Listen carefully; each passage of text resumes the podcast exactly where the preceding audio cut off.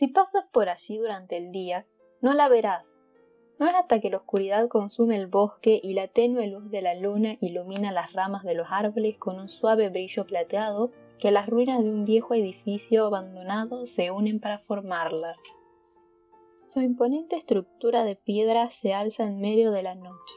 Un par de altas puertas hechas de algarrobo le dan la bienvenida a sus visitantes y a través de sus oscuros ventanales se puede sentir la mirada de las sombras que allí dentro se esconden. La Academia de la Medianoche era sin duda alguna la clase de lugar donde las criaturas de las sombras se sentirían seguras del mundo exterior. Pero la verdad para mí no era más que un tipo diferente de prisión. Cuando llevas varios siglos siendo un fantasma, tiendes a dejar el tiempo de lado Después de todo, ya no es algo de lo que debas preocuparte. Esa pasa a ser una preocupación mortal. Y el reloj de mi vida hace bastante tiempo que dejó de marchar. Para los humanos no soy más que una suave brisa helada que les causa escalofríos de vez en cuando. Y las razones por las que me encuentro aquí aún son desconocidas para mí. Solía entretenerme asustando a las personas. Nunca nada demasiado extremo, Solo soplar aire detrás de sus cuellos cuando no había nadie cerca, mover algunos objetos cuando estaban viendo de reojo o pararme frente a sus mascotas para hacerlos enojar. Luego la academia tuvo que intervenir arruinándolo todo. Al parecer no les agradaba la idea de que los de mi clase se integraran con los humanos, lo que sea que eso signifique. Yo no le hacía daño real a nadie y ahora estoy condenada a pasar lo que le queda a mi existencia, a mi eterna existencia, cabe aclarar, confinada dentro de estos muros con otros espectros que son tanto o más melancólicos que yo. Y déjame decirte que hay algunos que sí hicieron cosas malas y aún así nos dan el mismo castigo. Eso a mi parecer es bastante injusto. Pero bueno. Ahora, seguro te preguntarás, si estar aquí es tan malo, ¿cómo fue que terminé en este lugar para empezar? Bueno, pues resulta que cuando un par de fantasmas sonrientes y bien vestidos, porque sí, los fantasmas se visten y se arreglan, llegan a ti ofreciéndote asilo en una increíble academia destinada a proteger a los de nuestra especie, ¿cómo podrías decir que no?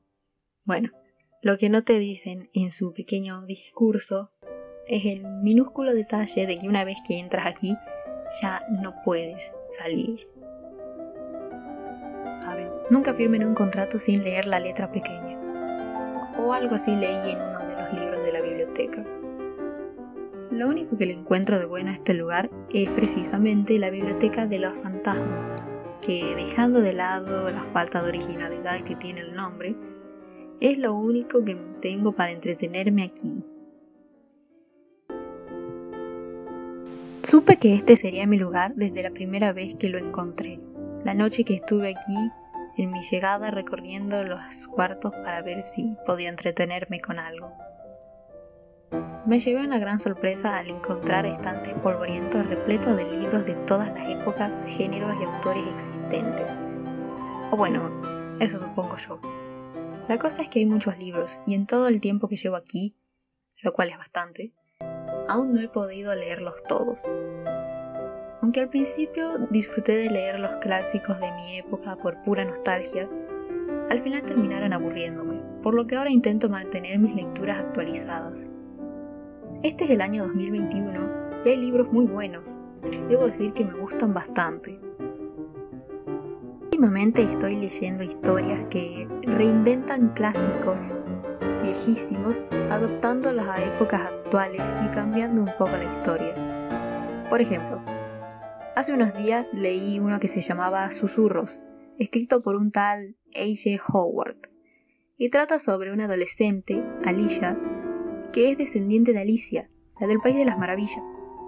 Esa historia tiene muchos años de antigüedad, te lo aseguro, pero este autor la adaptó a un entorno actual, donde la protagonista anda en monopatín y disfruta de asfixiar insectos y hacer pinturas con ellos, porque es la única forma que encontró para callar las voces que oye desde pequeña, pues tanto las flores como los insectos le hablan. Es una locura, y ella lo sabe. De hecho, su madre está internada en una clínica psiquiátrica por hablar con insectos y flores. por lo que digamos que no puede hablar del tema con su padre. Además, él sigue estando un poco en negación con respecto al caso de su esposa. También hay una especie de triángulo amoroso un poco extraño que la verdad no es mi favorito de la saga. Otro tema que también surgió actualmente son las sagas. Me parece increíble que un autor continúe un libro en muchos tomos distintos. Permite explorar la historia y... Bueno, me estoy desviando. Eso no era de lo que quería hablar. El triángulo amoroso extraño no me interesa. Lo que me interesa es la forma en la que el autor cambia el mundo que conocemos de Alicia, el cuento infantil, aún un poco más extraño, por así decirlo, un poco más macabro, donde las plantas hablan, pero tienen caras grotescas, piernas y brazos, y comen humanos, pequeño detalle. En este mundo, el conejo blanco, bueno, no creo que quiera saber qué eras en realidad. Digamos que si yo hubiera visto esa cosa fea de niña, también me habría inventado a mí misma que era un conejo. Pobre Alicia. No me extraña que después ya nadie le creyera lo que decía. En fin, hay muchas historias como esta. Una saga bastante conocida por los mortales actualmente eh, relata también demasiados cuentos conocidos, como La Cenicienta, Rapunzel y otros que no llegué a leer. La verdad es que los libros que se encuentran aquí provienen de, digamos, cuando pierdes un libro o lo quemas o por accidente terminas deshaciéndote de él, terminan aquí, por lo que la mayoría están incompletos y tienen cenizas, lo que dificulta leerlos. Así que cuando empiezo una nueva historia, intento no hacerme ilusiones de que voy a poder terminarla. Pero bueno, ya sabes, si tienes algún buen libro que recomiendes, no dudes en quemarlo. Mentira, los libros no se queman. O bueno, actualmente ya no los queman tantos como en otras épocas. Pero bueno, si decides quemar alguno, puedo prometer que el día que salga de aquí no voy a intentar asustarte. En fin. Este tipo de libros se llaman retellings, porque vuelven a contar historias viejas de una manera diferente. Son bastante interesantes, los recomiendo mucho. Bueno, parece que el tiempo se me ha pasado demasiado rápido, lo cual es irónico para alguien que al principio de esto aseguró no medir el tiempo. Pero bueno, me gustaría seguir hablando de mis lecturas pero ya va a salir el sol y con su luz todo aquí vuelve a ser nada más que escombros. Eso incluye la grabadora por la que estoy hablando. La encontré hace unos días en uno de los cuartos. Mi amigo dice que no tiene sentido grabar esto a cinta porque nadie la escuchará, pero yo estoy aburrida. Y si hay algo que me gusta más que leer es hablar de mis lecturas. Quién sabe, tal vez otro fantasma lo encuentre. O tal vez tú, que estás escuchando esto a través de otros medios, bueno, podrías decir que has escuchado a un verdadero fantasma hablar. Creo que en la actualidad les dicen podcast. Sí, eso.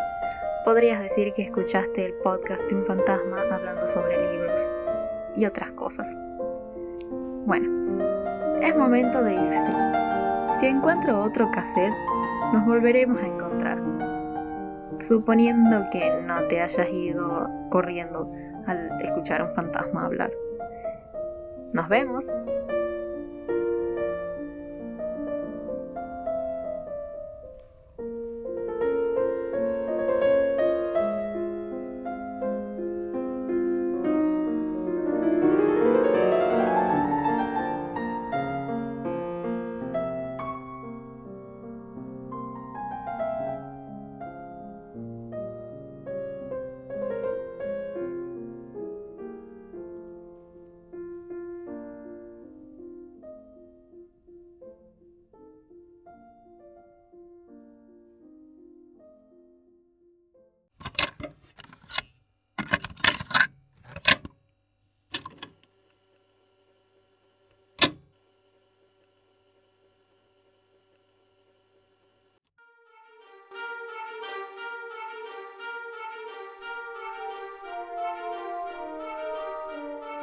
Este ha sido el primer episodio de mi podcast La Biblioteca Fantasma, un proyecto perteneciente a mi blog literario, La Biblioteca de Atenea.